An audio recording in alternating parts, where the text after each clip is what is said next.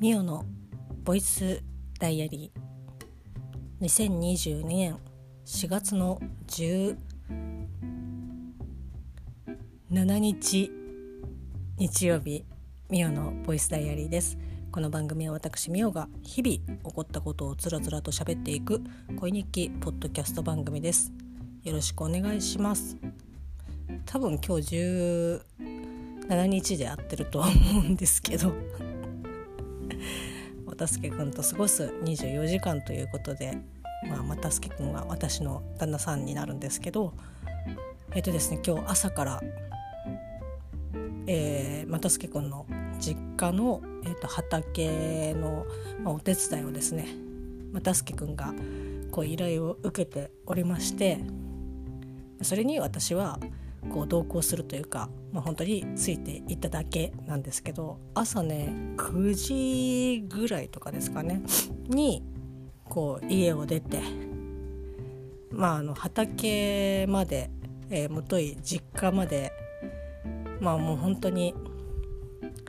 早歩きで行けば30秒ぐらいで着く 距離に、まあ、実家があるんですけど、まあ、そこにね、えー、畑がありましてでなんかね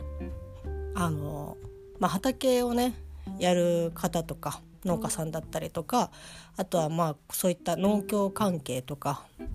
まあこう土いじりとか、まあ、土いじりだと家庭菜園とかだと、まあ、なかなかちょっとこう耳にしたことはないと思いますし、えっと、私もね実際その結婚をして、まあ、その私は畑仕事とかはやったことはないですけどこう又助君の実家とかで「いやこれもうすぐやんないといけないよね」とかっていう話で、えっと、耳にしたことがあるんですけど、えっと、マルチというものをですね、まあ、引かなきゃいけなくてですね、まあ、引かなきゃいけないというか、まあ、引いた方がいいっていう感じなんだと思うんですけど、えっとまあ、あの畑にこう苗をね野菜の苗を、えっと、植えるのにこう薄いこうビニールシートみたいなものをこうトラクターみたいなものでこう引いていくんですね土の畑の上に。でイメージとしてはもう本当にレッドカーペットみたいな感じですかねこう縦長の幅がまあ大体でもこれも多分そのマルチの幅はなんかそれぞれあるんじゃないかなっていうふうに勝手に想像してますけどまあ大体およそ、えー、と1メートル幅ぐらいですかね。で、えー、とそれをロールそれがロールになってるのでそれをこう引いていくんですけどコロコロ転がしながらね引いてってでそのロール自体はその、まあ、トラクターというか重機にあのつけられていてその重機をこう引きずるとこう自動的にこう土にこうビニールがこう敷かれていくっていう感じなんですけどで、まあ、そのビニールにはもうすでにこう穴ポコが開いてまして、まあ、その穴ポコの開いているところに苗をこう植えていくっていう形なんですけどすいませんあのきちんと農業をやっていないので 農業やっている方からしたら、うん、なんかちょっと違うけどっていうふうに言われるかもしれないですけど、まあ、素人目からして、えーと、そんな説明しかできないんですけど、まあ、それを今日又助君がやってきたんですけど、まあ、当然のことながらあの私が手伝えることは、まあ、ほぼないというかもうそもそもこう頭数に入っていないので、まあ、できるだけねこう邪魔にならないようにいろいろねやれ葉っぱだやれ虫だみたいな感じで。遊んでない風で、えっと、遊んでおりました。でなんだろうな。やっぱり土って本当になんかすごくてその見たことがない虫だったりとかっていうものをこう目にするんですけど、まあこうね、虫が苦手な方とかだとうわってなるかもしれないんですけどでも本当になんだろうなもう手のひらにこう乗せたら1センチ弱のものもう5ミリぐらい5ミリ以下のこう虫がほとんどなんですよね。だから多分そういった虫たちがこういるおかげでこう土のね活性化みたいなものがこう進んでいってるんだと思うんですけどこうなかなかねこうやっぱりもう土があるところってもうほとんどないというかほぼコンクリでコンクリートでも昔とかだとこうちょっと土の部分がね私の小さい頃でさえもまあ何年前ですか？まあ20年ぐらい20年以上前ですけどぐらいとかだとまだ全然その土の部分とかってあったりとかしたんですよね。でそこに霜柱が立ってこうザクザクなんだろう踏み踏むのがいいみたいなっていう楽しみがあったりとかしたんですけど、まあ、最近もう本当になんか気が付いたらないなみたいな感じでこう土とかにこう触れたりとかっていうことが本当になんかそういえばないよなみたいな感じで。こうある日いきなりこうポンとコンクリートだらけになったというよりも本当徐々に徐々にあここもコンクリになってとかっていうのでこう本当気が付いたらあれ？そういえばいないなみたいな感じだと思うんですけどまあそんな中で私はねその又助君の実家が、まあ、まだ農業やって羽織でね農業やっているので、まあ、こう羽織っていうのは、まあ、ちょっとご存じない方いらっしゃるかもしれないんですけどこう大体の、まあ、農家さんとかって、まあ、いくつかこうパターンがあると思うんですけどこう農協に、えー、と野菜を卸してで、まあ、農協で売るみたいなパターンが、まあ、割とメジャーだと思うんですけどそれかあとはもう本当に自分のところそのよくあのなんだろうな。無人でこう畑あの野菜を売ってたりとか、まあ、うちは友人ですけどもう本当にうんなんだろうな。10人分ぐらいの野菜を毎日売るみたいな。こう何何百とかじゃなくて。で自分のところで売ったりとかするみたいな量は少ないけどみたいなでそういう量は少ないけど自分のところで売るっていうのをまあ羽織って言うみたいなんですけどうちのその実家まあ私がこの実家ではこう羽織で農家さんをやっているんですけどまあだからそういったのがなければこう本当にガチの土に触れるっていうことは、まあ、本当にないだろうなみたいな感じで。でなんか久しぶりになんかこう土ねこう触ったりとかしてで結構ねあの皆さんなんかあって思うかもしれないんですけどなんか土の匂いって覚えてますか？私はこう今日ね、まあ、今日じゃない今日以外にもあったりとかするんですけど、まあ、畑に入ってこう土触ったりとかした時のこう土の匂いとかってうわすごい懐かしいみたいななんかこうね何て言うんだろうな優しい感じがすごくしてあなんか本当にやっぱりこうラピュタでも言ってましたけどこうね人間は土から離れてね生きてはいけないというふうにあのシータが言っておりましたがいやまさにそうだなと。まあ、あの まあ、生きていけないというわけではないとは思いますけどでも本当にやっぱ土の匂いってわこんなに優しかったっけなって思うぐらいなんかねすごく安心するんですよね。まあ、農家さんとかねそういう土いじるやっている方からしたらまあなんかうんそうかなっていうふうに思われるかもしれないですけど、まあ、なかなかこう土に触れ合う機会がない人間からするとうわー懐かしいっていうふうに、えっと、すごく感じました。でですねまあ、あの一応そのマルチを、えー、と引くのが終わってで、まあ、その後、まあなんやかんやこうおばあちゃんとね話したりとか、まあ、あのおじさんが来たりとかして、まあ、話したりとかしてたんですけど、まあ、その間も当然のことながらあの私はやることがまあ、ないわけなんですけどなんかたまたまその使ってない重機を、まあ、野ざらしに、えー、としてあったので、まあ、これだけね一応その人手がいるのであればもう倉庫閉まっちゃおうよって言ってでまあなんかね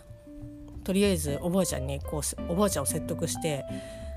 なんだろう倉庫にこうすぐねちょっとそばにある倉庫に入れるだけなのになんかこうやれなんかなんだみたいな感じで言っててちょっと若干ね面倒くせえなっていうふうに思いながらも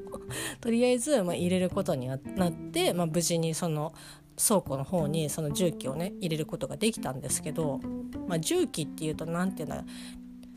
じゃハンドルがついてる重機なんですけどこうねもちろんそういった形ではないですけどイメージすると,、えーと、リアカーをめちゃくちゃ、えー、ごつくした感じ、まあ、用途も全然違いますけど、まあ、そういった感じの、えーと、重機を、まあ、中に入れてみたいな感じで。で多分なんかそのタイヤ当然その畑の上にもともと重機が置いてあったのでそのタイヤがね土じゅ、えーと、重機の重みでタイヤがその土にちょっとなんかくぼんでこうめり込んでる状態だったんで、まあ、若干その隙間がなんかできてるんですよね。でその重機をどかしたらですねまあ何て言うんですかねあのよくちっちゃい頃見たなっていうようなあの何？石の大きめな石の裏ひっくり返したりとかあとはなんか昔ってその地面になんかこうよくわかんないカーペットとかなんか敷いてあったりとかしたんですよね。あれが 何のための用途なのかっていうのは分からないんですけどでそれをめくったりとかするとなんかうわいっぱい虫がいるみたいな感じですいませんね本当に。あの虫が苦手な方は本当申し訳ないんですけど。で、まあ、その重機をどかした後にもやっぱその虫がね多分そのくぼみのところとかでここを定住地にしようみたいな感じで、まあ、住んでいらっしゃったのかどうか分かんないんですけど、まあ、そこそこの、えっと、虫たちがおりまして、まあ、あのダンゴムシとかね。でなんか正式名称が分かんないんですけど私はずっとちっちゃい頃から、ま、そのダンゴムシに似てるけどあの丸まらないやつ。なんゾウリムシっていうのかな？何だろう？あのよくまあ便所虫便所虫っていう風に言ってたんですけど、まあ、それとかねなんかこうちっちゃいムカデみたいなやつとかあとねあれは絶対そうだと思うんですけどあれですよ。とっても優しいお尻ハサミムシがですね。ハサミムシがいてなんか「あー」って言って、まあ、あの優しいお尻ハサミムシはぜひあのダゲな時間の過去の、えっと、音源でまあ、流れてたりとかするので是非ね聞いていただきたいなっていうふうに思うんですけど、まあ、そういうお尻はさみお尻はさみ虫じゃない？ハサミムシがいたりとかしてこうそれもみんななんだろうな大きくても本当に1センチあるかないかみたいな感じの虫たちがこういてでなんかその動きとかをね見てるとなんかすごくね私はあなんか楽しいなって思ってこう動画にねこう収めてたりとかしてなんだろうなすごく本人たちからしたらまあ当然そんな思いでね動いてはいないと思うんですけどこうねわしゃわしゃこう一生懸命動いてるように人間からするとなんか見えるんですよね。でちょっとなんかくぼみみたいなところから這い上がろうとしたら他のなんかね仲間が来てぶつかって2人ともこう転んで 落ちちゃってみたいなあでもう一回登り直そうみたいな 動きとかいやめちゃくちゃ可愛いなと思ってでずっとねちょっと見てましたね。であとはなんかちょっと畑の端っこのところに、まあ、又助君はねもともとまあその家で育っているし、まあ、その畑で、えーとまあ、昔からねこう手伝いとかしてたのでなんかこっちの方になんかアリノスとかあるんだよって言って教えてくれてみたんですけど、まあ、そこそこのですねあのコロニーが出来上がっておりましてなんか1個はなんかもうアリ塚みたいなやつとかできててちっちゃいなんかいやすげえなと思いながら。まああのアリの巣とかは私が小さい頃とかももう本当によく、えーと、見つけてはですね まあ本当にごめんなさいなんですけどよくほじくり返してましたねなんかあの ちっちゃいね入り口があるんですよアリの巣って。まああの見たことある方はね、今本当にちっちゃい子とかだと見るのかどうなのかっていうのはちょっと分かんないんですけどまあこうねこう穴があってでそこをちょっとこう木の棒とかねボコってこうつつくといや空洞になってるので、まあ、あの天井家のね天井をぶち壊すみたいな形になるんですけどそうすると結構中のこの空洞っていうか道になってるところがむき出しになってそこからアリがうわーって出てくるみたいないや本当にねなんか一生懸命作ってさ頑張ってせっせと働いてるところにまあ本当今考えるといや申し訳なかったなっていうふうに、えー、っと思っております。ただですねやっぱそういうのを見るとあちょっと中ほじりたいっていうふうに 思ってしまう、えー、35歳でございます。はい。要ね木の棒とかまあ、壊さないにしてもその穴に入るぐらいの細さの木の枝とか探してきたりとかしてなんか中をねスーッとあのぶつからないようにこうスーッと入れてしばらくしてから、えーと、木の棒を抜くと、まあ、その棒にこうアリがねいっぱいついても帰ってくるみたいなのとか見てうわすごいって言って遊んでたりとかしましたけど。皆さんはいかがだったでしょうか？えまあ、そんな感じでですねこう虫たちと戯れながら遊んでもらってなんか非常にですね日々なかなかこう体験することがない、えー、午前中を過ごしました。であとは家に帰ってきてもう本当にゆっくり、まあ、ちょっとね今日は雨とかは降ってなかったんですけど、まあ、気持ちちょっと寒いなっていう風がね吹いてたりとかしてもうピーカン照りとかではなかったですけど、まあ、気持ちちょっと寒いなっていうような感じで、まあ、過ごしていてました。でですよ。いやもうこれは本当にねあよかったっていう感じなんですけど夕方何時ぐらいだろう。4時ぐらいとかかな。まあちょっとお昼寝を私はしておりましてで起きて携帯見てで、まあ、このボイスダイアリーをねあの聞いてくださっている友達から、まあ、こう定期的にというか本当にきそのその日その日に配信していた、えーと声日記に感想をこういつもね送ってくれる友達がいるんですけどまあ、その友達が、まあ、選挙の話を、えーと、されていてもう本当にすっかりですね、まあ、私の住んでいる、まあ、地区の、まあ、区長選が、えーと、今日ありましてでまあそのその話をね、まあ、されてたんですけど本当にすっかり忘れてて。なんかねいつもその毎朝通っている場所だったりとかもちろんその駅とかにはもう6月あ6月ないあの4月の17日区長選ですっていう風にこうね書いてあるわけですよ。でああそうかどうしようかなっていう風に誰に入れたらいいかなとかっていう風にいろいろ考えてたのにもかかわらずなんか本当にすっかり忘れてて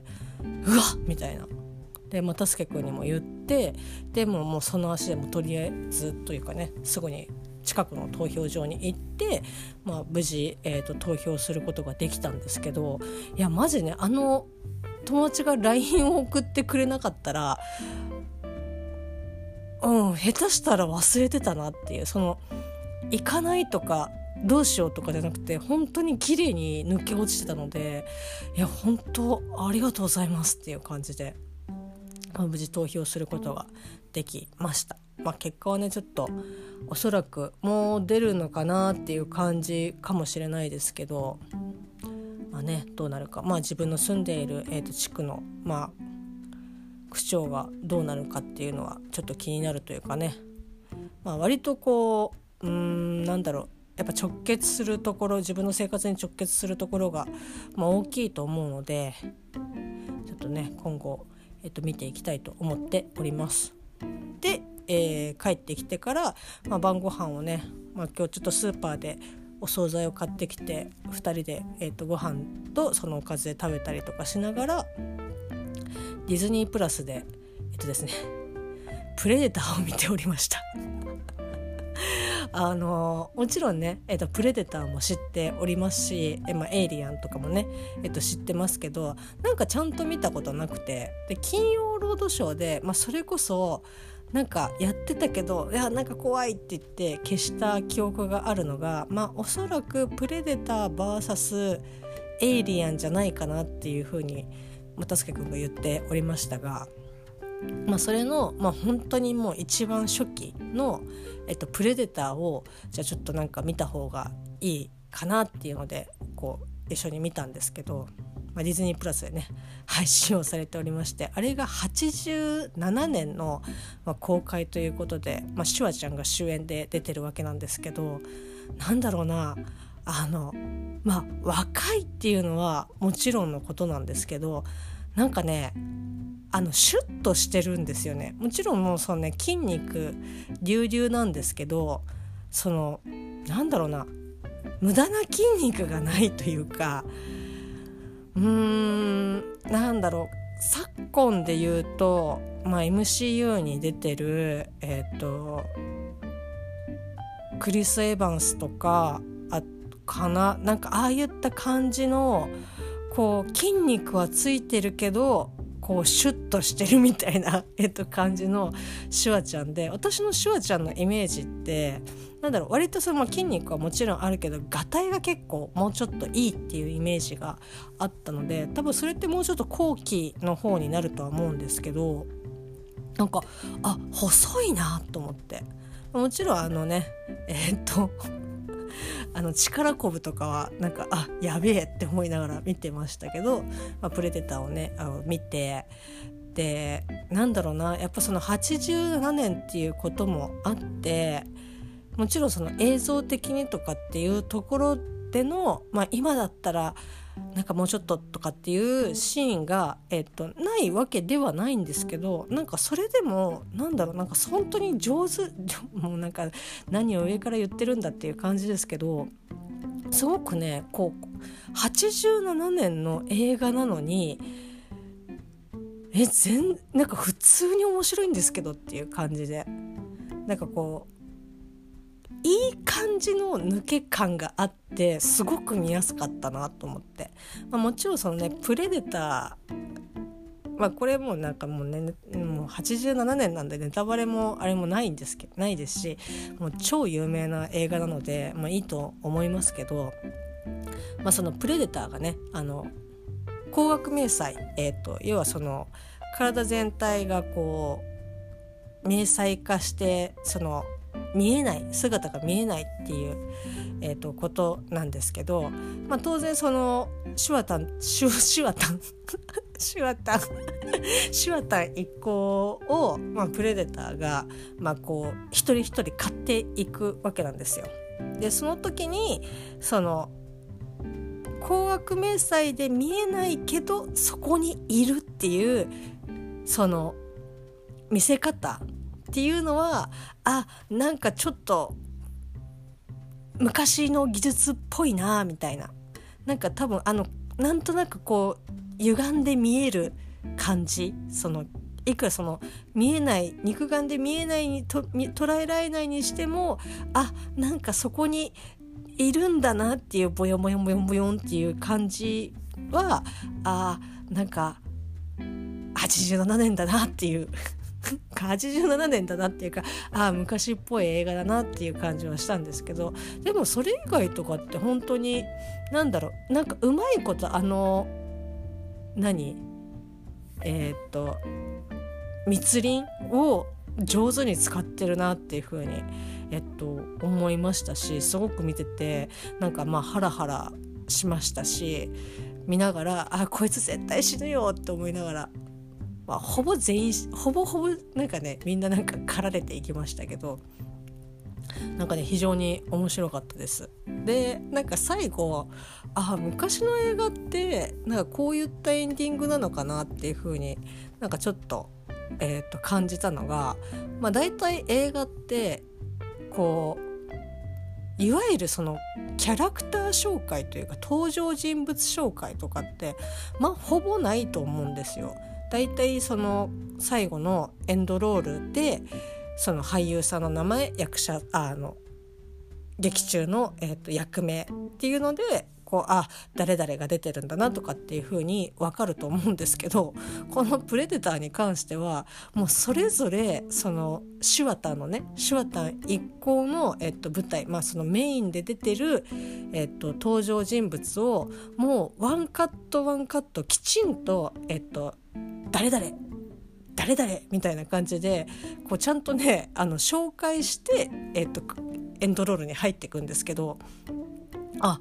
こんな感じなんだみたいな。ちょっとテレビ版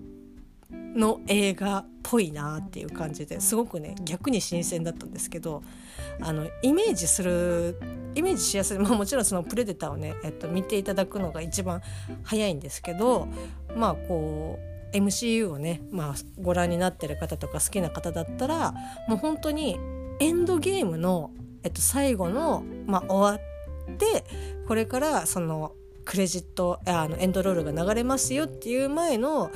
もう本当に、まあ、あれは集大成だったので多分そういった作り方だと思い思うんですけどその過去今までねあの登場してきた人物の、まあ、ちょっとあのアングルを変えつつの、えーと、紹介新映像がこうバーって流れてくと思うんですけど、まあ、そんな感じでした。なのでねなんかおなんかこれをこのねなんだろう。こんな感じでやるのかって思いながら。ちょっとね面白かったですね。そうそういった部分が。っていう感じで。なんかうんちょっとなんとなく水食わず嫌いじゃないですけどうん。まあなんか見れてよかったなって思いました。ただちょっとやっぱりあね狙われているっていうようなシーンはあのハラハラして楽しかったです。そんな感じの一日を過ごしました。まあ、あとはですねえ、っと まあちょっとここ連日続けて、まあ、またかっていう風になんか思われてもまあ嫌なんですけど一応ね情報としてご提供していきたいなっていう風に思ってはいるんですけどまあ本当に、え、っとまあ、入管の、え、っと話とかをねこう先日からちょっとさせてもらってるというか、まあ、してるし、まあ、自分の中でもいろいろ調べたりとかして分かんないこととかっていうのを、まあ、調べたりとかしてるんですけどあの、まあ、普段から普段からとかね、まあ、まあ、不定期ではありますけど荻上チキセッションの、まあ、お話えっ、ー、とポッドキャストを、まあ、聞いたりとか、まあ、ラジオで聞いたりとかしてたんですけど、まあ、なんかチキさんの番組とかでまあ、あの江島さんの、えー、と話とかも当然そのニュースとしてかなりこう取り上げ、えー、とられてたんですけど、まあ、もちろん今でもねあの入管の話はよく出るんですけどその牛久とかの、えっと、話とかってなんかされてたりするのかなと思ってで、まあ、ちょっと調べてみたんですけど、まあ、一応ですね、まああのえー、と今から、えー、と4年前、えー、と2000 2018年の5月の29日に、まあ、の入管のえ入管大丈夫っていうような感じの、えーと、特集を、えーと、されていたので、まあ、ちょっとそれをね今日聞いていたんですけど、まあ、これ、えーとちょっとざっとその中身というよりもその配信の形態をちょっと今日ご紹介したいなっていうふうに思うんですけど、まあ、この、えーと、2018年の5月の29日放送分の、えーと、音源というものは、えー、TBS のラジオクラウドっていう、まああのまあ、ラジコみたいなアプリがあるんですけど TBS 専用の。で、えーと、そのラジコで、えー、と聞くことが、えー、と可能です。でポッドキャストでもそのチキさんの、えーと、番組セッションは配信をされているんですけど今ポッドキャストで配信されているものに関しては、えー、2020えっ、ー、と2020年かな？の、えーと、後半、えーまあ、ちょっと正確な日にち忘れましたけど、まあ、本当に、えーと、お昼台の、えーと、3時か3時半からの、えーと、番組時間帯に移ってからの、えー、と放送部のみがポッドキャストの方で、えー、と配信をされているのででこの2018年の、えー、と5月29日の放送部に関しては前番組の、えー、と夜10時からやってました荻上チキセッション22という、えー、と番組になるので、まあ、ポッドキャストで聞くことができないというかそもそも配信をされていないんですね。でいやどうしようかなって調べてでちょっとダメ元でそのラジオクラウドで検索をかけてみたら、まあ、見事ヒットしなんだったらその、まあ、おそらく全部かどうか分かんないんですけどその22時代の、えっと、音源が、まあ、ラジオクラウドでは配信をされているので、まあ、もしねちょっと、まあまあ、4年前の、えーと、話なので、まあ、改善されているところもあれば、えーとまあ、この時4年前に話してたけどああ変わってないなとかっていうところとかも、まあ、もちろんあるのあるしまだまだそのなんだろうな今現在の2022年に比べたらちょっと不透明感というかまだまだ分かってないところで、えーと話をしてるのでまああの何て言うんだな。そのいや信憑性がどうのとかっていうふうに言われるかもしれないですけど、まあ、そもそも結構あの入管ってそもそもどんなところなの？みたいなくだりの、えっと、話から、まあ、あの実際こうちょっとこういった、えっと、事件があって、えっと、そういう特集を組んだんだよっていう、えっと、話とかもされてたりとかするので、まあ、ちょっとね、えっと、ご興味があるというかあのうんまあ、ちょっと知ってみたいなという方がいらっしゃったら、まあ、聞いていただきたいなっていうふうに思いますし、まあ、私もちょっと聞いてみてなんかなんだろうな。あ改めてこう聞くとああそうか。なんか結構その最近見たその牛久の映画